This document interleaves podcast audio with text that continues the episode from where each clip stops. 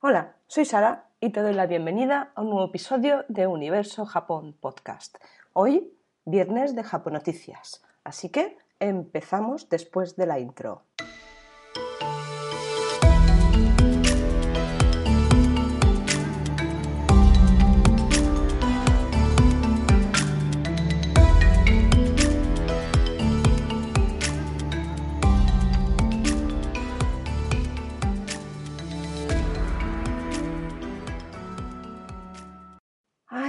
Por fin es viernes, pero no un viernes cualquiera, es un viernes de Japonoticias. Yo no sé tú, a mí la semana se me ha hecho eterna. El calor agobiante, mi pierna que está de 14 colores distintos por el golpetazo que me dio el perro del parque cuando estaba jugando con el mío. Bueno, jugando. Yo no lo llamaría jugar, pero bueno, jugando. Y la culpa no es del perro, la culpa es del amo, como siempre y ya después de esto me he ganado el apodo de la pupas por parte de mi pareja. Ya está, me lo he ganado, a pulso, con razón, sí. Bueno, me voy a presentar antes de nada, por si no me conoces. Ya cuando me pongas un comentario, deja de presentarte que ya te conocemos todo el mundo, lo haré. Mientras tanto, me presento. Soy Sara Sánchez, la creadora de la web universojapón.com que tiene información sobre el mundo japonés, su cultura, sobre el Japón en sí, bueno, todo relacionado con Japón y también es una tienda de productos japoneses. Bueno, llámame si quieres eh, alias La Pupas. Me gustaba más lo de Saruki-chan, pero La Pupas la verdad es que tengo que reconocérselo a mi mujer. Tiene razón, tiene razón y cuando la tiene, la tiene. Pero bueno, vamos a empezar con las japonoticias de hoy. Hoy tengo en el cajón de las Japonoticias, nueve noticiones. El último era inevitable hoy contarlo por el día que estamos, pero espérate que llegará al final. La primera Japonoticia de hoy, Ruby Roman. No es un jugador de baloncesto, aunque lo parece. Es una uva japonesa que tiene el tamaño de una pelota de ping-pong y que se llega a vender a 10.778 euros el racimo. Nada, calderilla de la buena. ¿Y por qué? A ver, vamos a dejar de lado un poquito el tema de que la fruta fresca suele ser muy cara en Japón. Mucho tiene que ver pues eh, la dificultad de encontrar tierras cultivables en Japón, ya que tiene muchísima superficie montañosa. De ahí que pues, bueno, las grandes ciudades estén tan, tan llenas de gente, por decirlo de alguna manera, y, en un espacios tan pequeños. Pero es que el espacio que tiene Japón es bastante reducido. Y luego está la otra parte, que es que tienen que importar mucha fruta del extranjero, por ese mismo motivo, porque no tienen tierras para, para cultivarlas.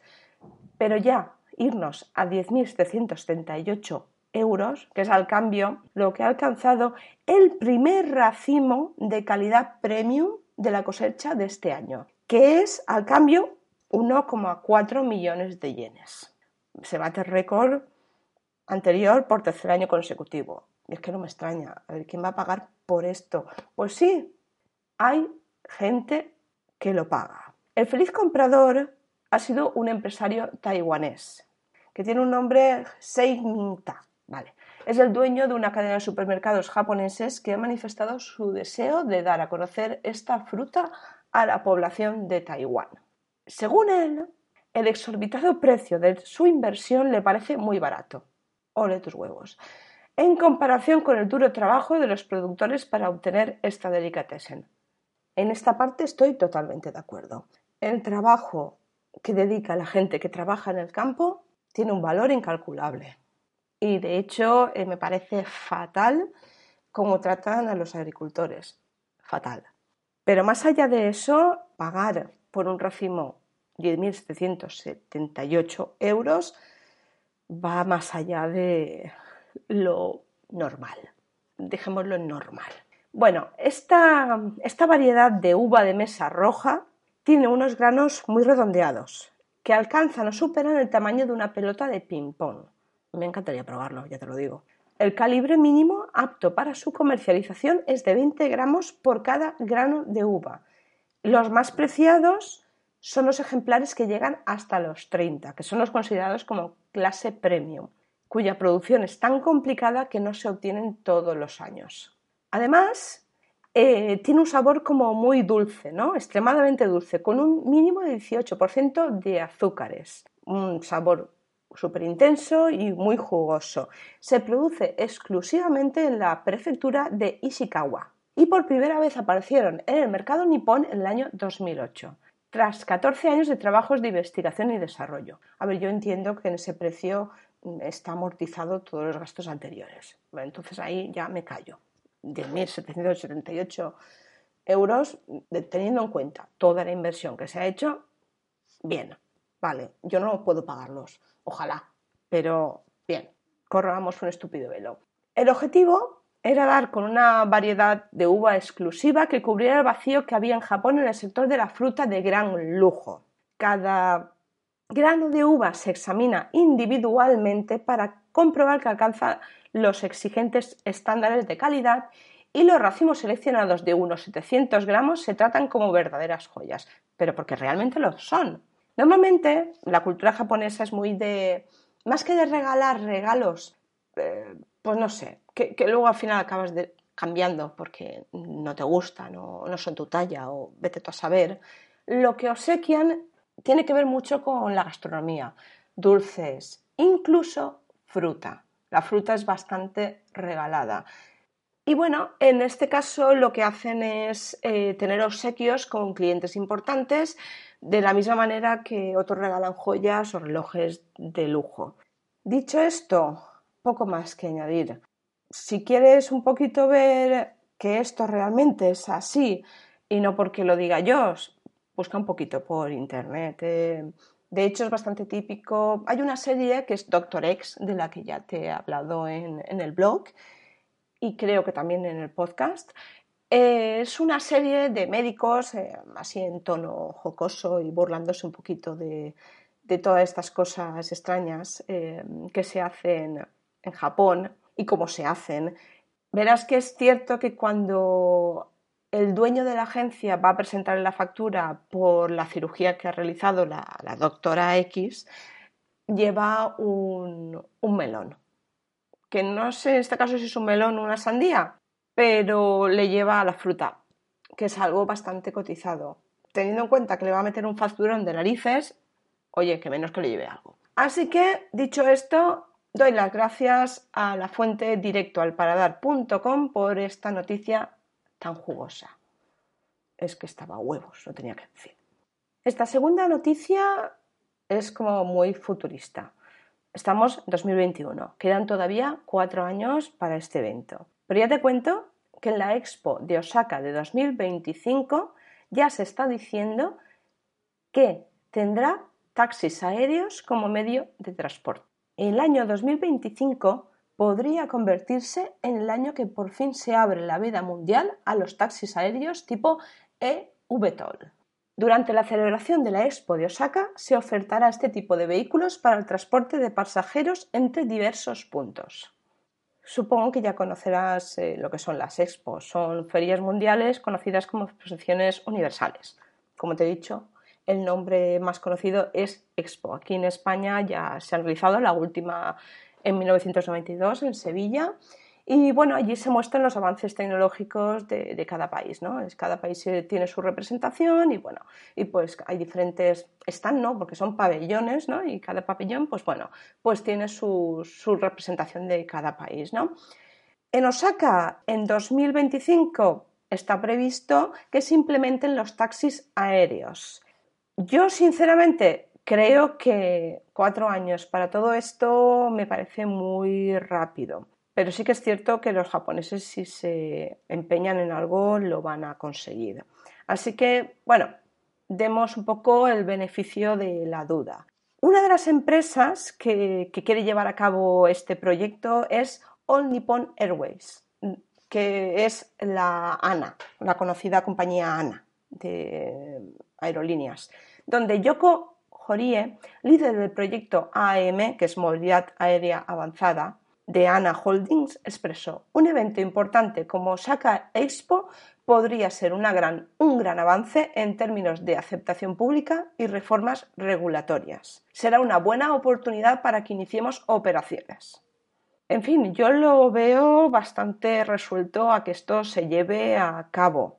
Más adelante, el proyecto ANA espera plantear una importante distribución de su flota a partir de 2026 y por ello quiere darse a conocer en 2025 en la Expo de Osaka con estos taxis aéreos.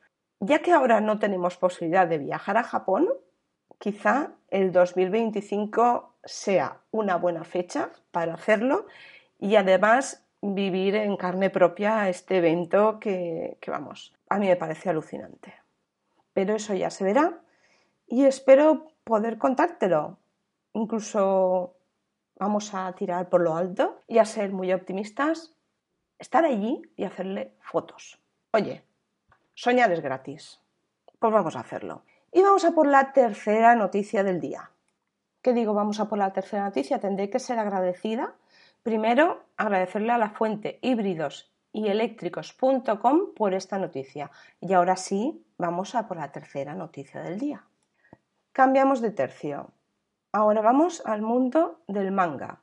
El autor de Chainsaw Man arrasa con Look Back, un espectacular one shot que recibe elogios de mangakas. Por si no lo sabes, un one shot es un manga en un único fascículo. Quiere decir que es como una especie de novela gráfica y que no va seguido de, de diferentes fascículos que le siguen haciendo como una serie. No, es autoconclusivo, en un solo libro. A mí me, gustan ese tipo de, de mangas porque no tengo que esperar a que salga el siguiente. Más que nada porque no me gustan esas colecciones interminables que no acaban nunca. Eh, dígase Dragon Ball, dígase Naruto, yo qué sé. Ya sabes de qué te estoy hablando. A mí me gusta empezar y acabar. Pero no he venido a hablar de mí, así que voy al tema. Tras la publicación de Look Back, pueden encontrarse en Twitter eh, varios elogios de, vamos, de, artistas más que conocidos. Eh, Asano, por ejemplo, ha dicho, increíble, verdaderamente increíble, no tengo palabras. Masakuzo Ishiguro Dice, este manga es del tipo que rompe corazones. Me alegro de haber debutado antes que Fujimoto Tatsuki. Y Machura Kento dice, esta historia breve fue muy emotiva. Siento que no puedo escribir algo tan sensible como esto, así que por lo menos quiero dibujar bien. Ya cuenta, este, este manga, One Shot, cuenta con más de 2 millones de visualizaciones en Manga Plus. Te estoy hablando de un manga que salió el día 19 y estamos a día 23. Y supongo que los datos que tengo están un poquito desactualizados. Te voy a contar un poquito la sinopsis y si te llama la atención, eh, yo de ti no me lo pensaba. Iría a comprarlo o verlo en las plataformas online en las que lo, lo puedas adquirir. Fujino es una estudiante de primaria que dibuja viñetas de manga para el periódico del colegio. Su arte hace que se convierta en la estrella de la clase, pero un día le comentan que Kiyomoto una estudiante que se niega a venir al colegio también está interesada en presentar su propio manga para el periódico. Quizá te pueda parecer interesante con lo que te he dicho, quizá no. Bueno, en este caso no ha dejado indiferentes a verdaderos genios del manga. Yo creo que no nos va a decepcionar. Y yo soy la primera que va a ir a buscar este, este manga. Así que nada, eh, si lo lees, agradecería tu comentario y, tu impresión de qué te ha parecido. Mientras tanto, sí que quiero agradecer sobre todo a, la fuente ariajugones.sport.es por esta alegre noticia. Aunque bueno, aunque el manga puede resultar un poco triste. Pero bueno, gracias por la noticia. Bueno, eh, vamos a por la cuarta noticia eh, voy a intentar de ahora al final no divagar. Es que tengo un problema con la divagación. Quizá debería de haber estudiado filosofía o algo así. se me va, se me va la cabeza divagando. Bueno, esta es otra de las noticias que solo se pueden ver en Japón. Y vamos, vete a, la noticia, a, que veas la noticia en pantalla, porque, vamos, yo veo eso eh, en los cielos de aquí de Alicante y me caigo muerta. Una... es que es alucinante. Una cabeza flotante gigante se cierne sobre Tokio. Yo flipo, tío. Es que yo flipo. El viernes pasado, los residentes de la capital de Japón, Tokio, disfrutaron del inusual espectáculo de una cabeza gigante que flotaba sobre el parque Yoyogi, ahí, con un par. La obra de arte, que es un globo aerostático hecho de tal manera que parece un rostro humano, y es verdad, es que lo parece. El pelo no está muy bien acabado, parece un casquito, pero la cara es total. Bueno, lo que te decía, el globo que está hecho a manera que parece un rostro humano se vio asomando por encima de los árboles. De acuerdo a medios locales, este proyecto lleva el nombre de Masayume, sueño profético en español, y fue elaborado por un equipo especializado en arte contemporáneo. Bien, muy chulo, lo que tú digas, pero tras, te cagas. O sea, tú ves esto y dices, empieza el fin del mundo. ¿Ves de verdad es de verdad la noticia, porque ya no la noticia de la portada, sino las que hay abajo en un es que no tienen desperdicio. Esa cabeza asomando por los árboles. Es total, no tengo palabras. Es total. Así que, bueno, pues te dejo la noticia que la he encontrado en actualidad.rt.com, así que le doy gracias a la fuente y te vuelvo a repetir ves por favor la imagen porque esto no se ve todos los días. Hala, vamos por la siguiente. Next. Esta quinta noticia podría suceder perfectamente en Estados Unidos, en Silicon Valley, pero no. En este caso es un japonés llamado el rey, del, el rey japonés del crowdfunding que busca una salida a bolsa multimillonaria para su startup. Este japonés Em, de 42 años quiere cotizar su startup, Campfire Inc. Y nada menos lo quiere hacer por una valoración en bolsa de 1.800 millones de dólares. Este hombre se llama Kazuma Leiri y su historia podría dar para escribir un libro. Y es que eh, sufrió bullying en la infancia y eso le llevó a recluirse varios años en su habitación de forma voluntaria vamos, lo que viene siendo un hikikomori. Se retiró voluntario, le permitió aprender a programar y socializarse gracias a los sistemas de tablones de anuncios. El BBS, que es un software popular en las décadas de 1980 y 90 que posibilitaba a los usuarios conectarse a través de una línea telefónica a una red donde podían ver y consultar distintas informaciones publicadas. Según declaraciones, eh, dice que Internet le salvó. Posteriormente, eh, durante toda esa época, nos dice que se le ocurrió que podría hacer algo importante usando Internet. Y ahí es donde empezó todo. A los 22 años fundó la primera empresa, Paperboy, con unos ingresos anuales de casi 8 millones de dólares. En 2004 la vendió y con las ganancias invirtió en otras startups y posteriormente se lanzó a su próximo objetivo, el crowdfunding. Este negocio del crowdfunding se está expandiendo cada vez más en Japón. Y es que Campfire, la tercera empresa fundada por Lady, es su obra maestra. Con ella ya ha financiado más de 50.000 proyectos desde que empezó su andadura en 2011. Sectores como la hostelería o pymes, que debido a la pandemia pues, se vieron bastante afectados, utilizaron este tipo de recaudación online como una forma de complementar sus ingresos. Así que Leiri supo sacar partido de esta crisis mundial. Y ahora, pues, eh, quieren lanzar la bolsa. Así que, con 42 años, me parece alucinante eh, lo que ha hecho este señor. Y, oye, es digno de elogio. Así que nada, le voy a dar las gracias a esta noticia a la fuente eleconomista.es y espero que nos sirva de inspiración a muchos. No solo se hacen grandes cosas en Silicon Valley, en Estados Unidos, sino que alrededor del mundo también hay gente como, como Kazuma que hace grandes cosas. Que nos sirva de inspiración. La sexta noticia no tiene desperdicio tampoco un atleta olímpico ugandés se fuga para vivir en Japón. A ver si acierto con el nombre. ¿eh? Julius Sekitoleko estaba desaparecido desde el pasado viernes 16.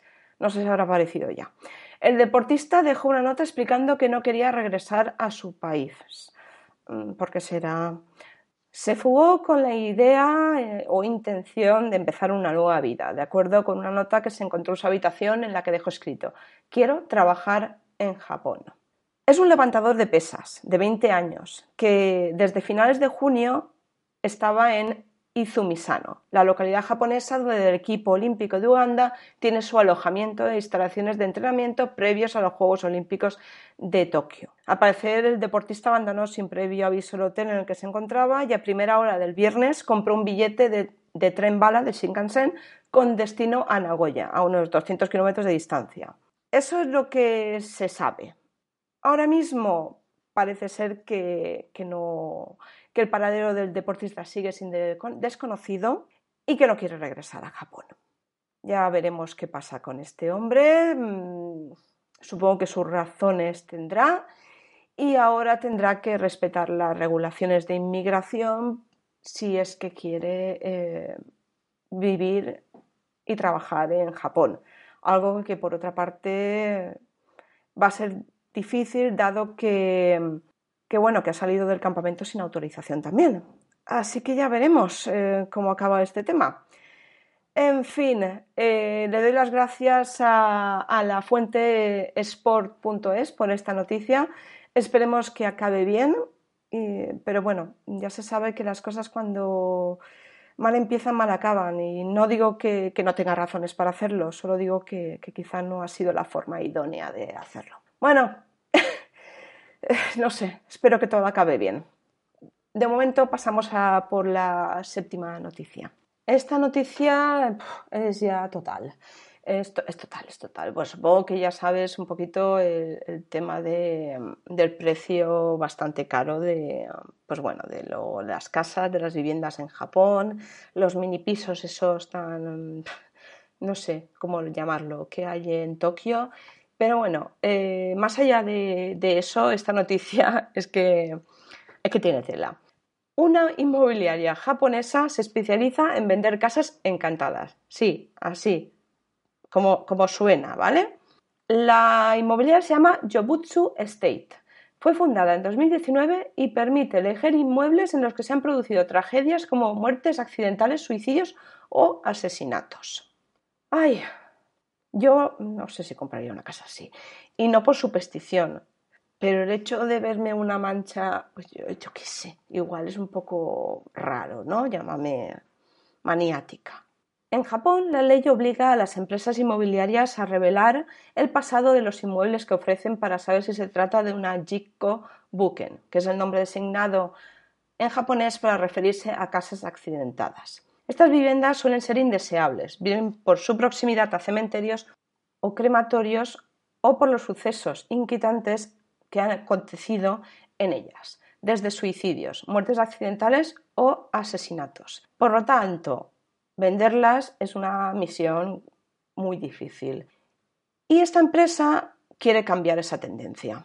Ofrecen absolutamente todos los detalles. Ahora mismo hay unas 50.000 propiedades descritas como accidentadas en el país nipón y asegura que la mayoría de inmobiliarias trata de suavizar u omitir los trágicos acontecimientos vividos en estas casas para no asustar a los posibles compradores. Yo creo que más que nada es un tema de superstición popular. Pero bueno, esta compañía ofrece absolutamente todos los detalles del inmueble. Palabras textuales. Quería que las transacciones inmobiliarias fueran más fluidas haciéndolas abiertas en lugar de ocultarlas. Me parece fantástico. De hecho, la página web de la compañía permite elegir entre los siete filtros que ofrecen, muy normales todos, en función del acontecimiento que haya tenido lugar en cada casa. Ya verás, los filtros son totales. Propiedades desde las que se pueden ver tumbas, crematorios, funerarias, vistas maravillosas a la tumba de tu vecino. Propiedades con. Bueno, la segunda, el segundo filtro. Propiedades con incidencias o accidentes en áreas comunes u otras habitaciones. Aquí la palmado tal. Tercera, propiedades donde hubo muertes por enfermedad o muerte solitaria en medio de 72 horas hasta el descubrimiento del cuerpo. La cuarta, propiedades de muerte solitaria de 72 horas o más hasta que se descubrió el cadáver. Dios santo, qué asquito. Quinta, propiedades donde una persona murió en un incendio o accidente. Madre del amor hermoso. La sexta, propiedad donde se produjo un suicidio, para cagarse. Y la séptima, propiedades en las que hubo algún asesinato. Nada, todo muy normalito. Y además tienen un canal de YouTube. Vamos, ya es total. Yo te invito a que vayas, lo veas, quizá no entiendas nada porque está en japonés y, no pilles ni, ni papa pero te muestran una tournée por la vivienda y te dicen pues dónde estuvo el muerto y esas cositas, esos detalles que se suelen mostrar cuando vas a vender tu piso. Mira, aquí la palmó el muerto y se pasó 68 horas y se ahorcó en esta misma mm, mm, lámpara que puedes ver aquí. Fantástico todo. En fin. bueno, yo le doy las gracias de momento a la noticia eh, as.com si te gustan las cosas estas, pues fantástico, cómprate una casita de estas. Y si eres más como yo, que te da un poquito de yuyo, pues oye, busca otras que tienen que haber. Y ya estamos llegando casi al final. Vamos a por la octava noticia. Esta penúltima noticia va de anime. Un anime con un nombre que yo la primera vez que lo he visto me ha parecido bastante bizarro. Se llama así, tal cual, palabras que burbujean como un refresco. Yo pensaba que era un anuncio de Coca-Cola, pero no, es la nueva película de anime de Netflix, que esta misma semana estará disponible en la plataforma. No nos indica mucho aquí en el enlace donde he encontrado la noticia. Nos dice que tras conocerse en un maravilloso día de sol, un chico tímido que se comunica con haikus y una chica alegre pero insegura disfrutan de un breve y mágico verano juntos. No te puedo dar muchísimos más datos, más que, bueno, el director es Koyuhei Ishiguro, el guionista Dai Sato, el diseño de los personajes viene de la mano de Yukiko Arikyo y la música de Kensuke Ushio. Yo te recomiendo que vayas a la noticia y veas el tráiler que está colgado en YouTube. Me parece un poco aniñado quizá el anime, pero interesante creo que puede ser de estas películas emotivas de, anime que, tanto pueden llegar a, gustar. Habrá que verla. Si la ves, déjame tu comentario, por favor, te lo agradeceré. Y de momento le doy las gracias a ariajugones.sport.es, que es la fuente de esta noticia. Y por fin llegamos a la última, que como no, hoy día 23, Olimpiadas. Novena noticia. Como te he dicho, Olimpiadas. Hoy, día 23 de julio de 2021, se va a realizar la ceremonia inaugural de los Juegos Olímpicos de Tokio 2020. Sí, sí, Juegos de Tokio de 2020. Cinco años esta vez hemos tenido que esperar de los anteriores a estos para volver a tener este espectáculo del deporte. La ceremonia inaugural se podrá ver online y se va a retransmitir en directo y en abierto por varios medios.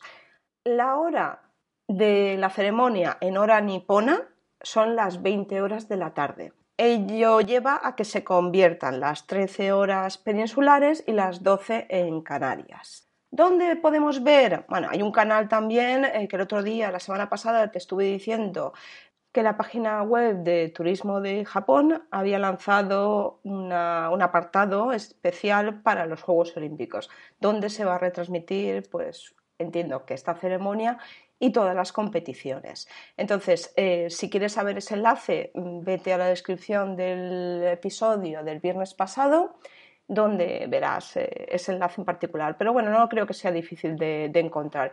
Igualmente te digo, em, Eurosport y Radio Televisión Española lo van a transmitir en directo y en abierto.